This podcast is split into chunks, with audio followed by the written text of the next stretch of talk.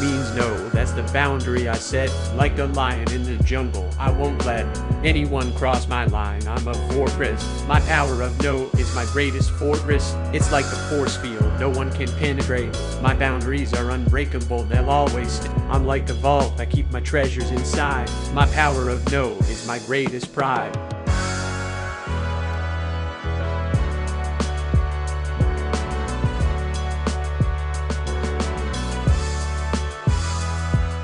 Gran día para todos.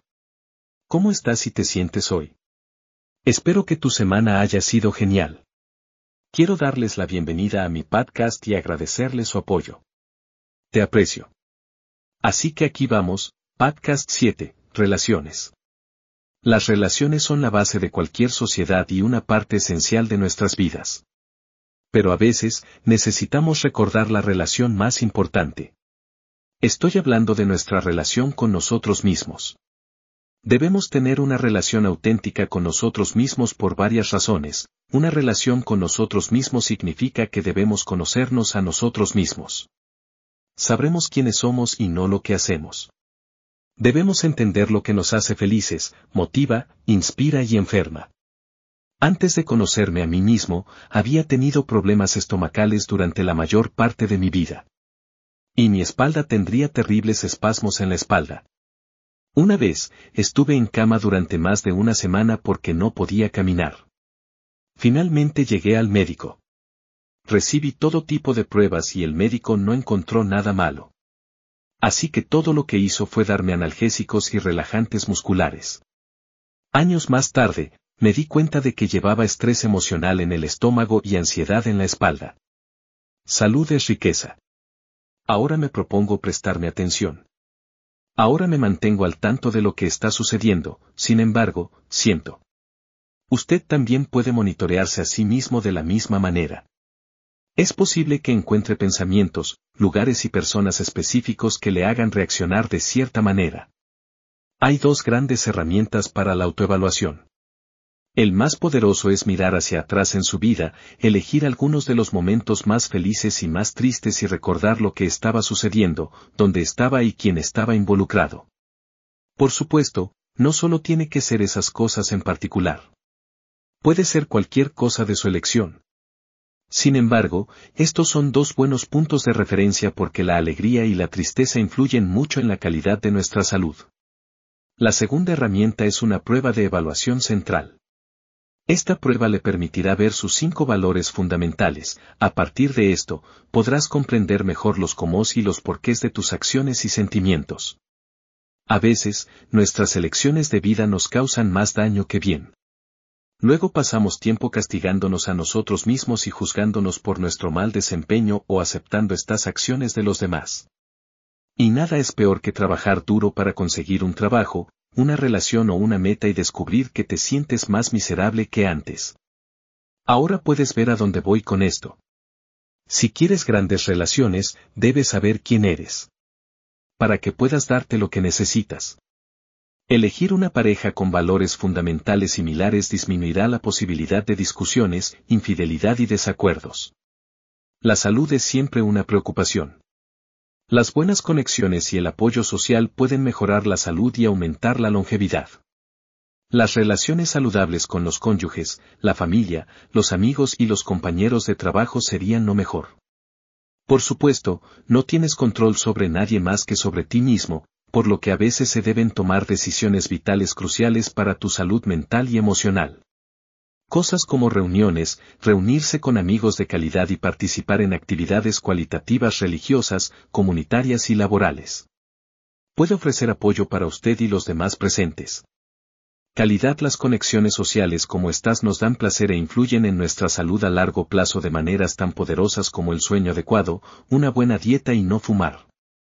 La Universidad de Harvard y decenas de estudios han demostrado que las personas que cuentan con el apoyo social de familiares, amigos y su comunidad son más felices, tienen menos problemas de salud y viven más tiempo. Por el contrario, una falta relativa de lazos sociales se asocia con depresión, deterioro cognitivo en la vejez y aumento de la mortalidad.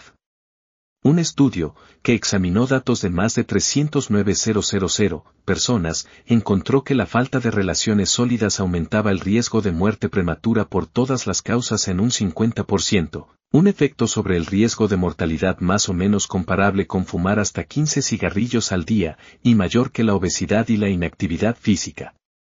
¿Qué hace que las conexiones sociales de calidad sean saludables? Los científicos están investigando los factores biológicos y de comportamiento que explican los beneficios para la salud de conectarse con otros.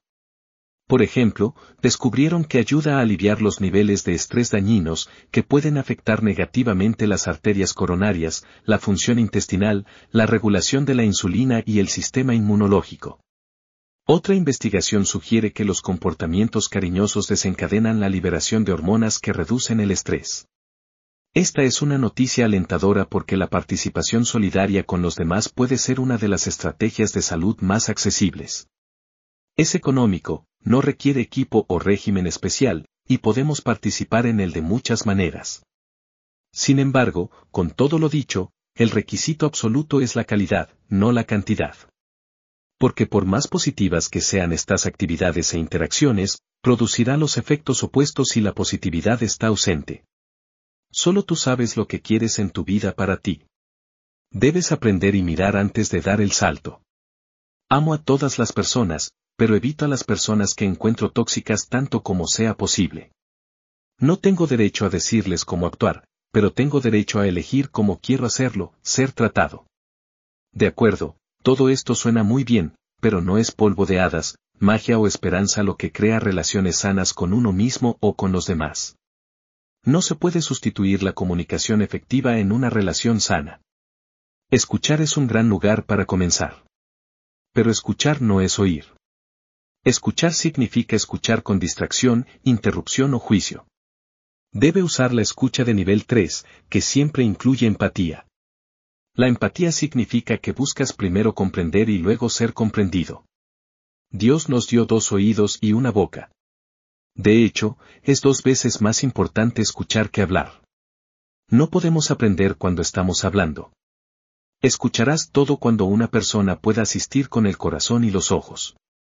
Muchas personas que han sufrido problemas mentales se beneficiarían y pueden beneficiarse de un sólido apoyo social al conocer a alguien que se preocupa lo suficiente como para escuchar.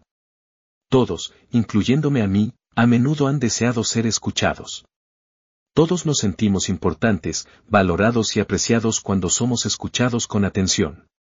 Y no valoramos a las personas que no nos escuchan ni nosotros a ellos. Desafortunadamente, algunas personas han intentado o se han quitado la vida y se han quitado la vida de otros porque nadie los escuchó. La comunicación es más compleja de lo que parece. Una persona dispuesta puede aprender comunicación. La comunicación genuina abre la puerta a relaciones hermosas, felicidad, salud y longevidad. Pero también cierra las puertas a personas, lugares y cosas tóxicas. Solo tú puedes decirte lo que quieres para ti. Como puedes ver, hablo por experiencia. Me he parado a ambos lados de la cerca.